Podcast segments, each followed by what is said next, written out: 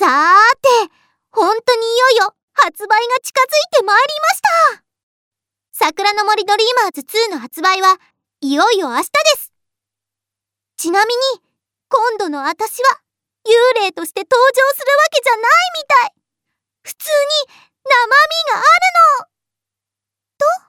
ということは彼氏とのあんなシーンやこんなシーンもあったりするのかな？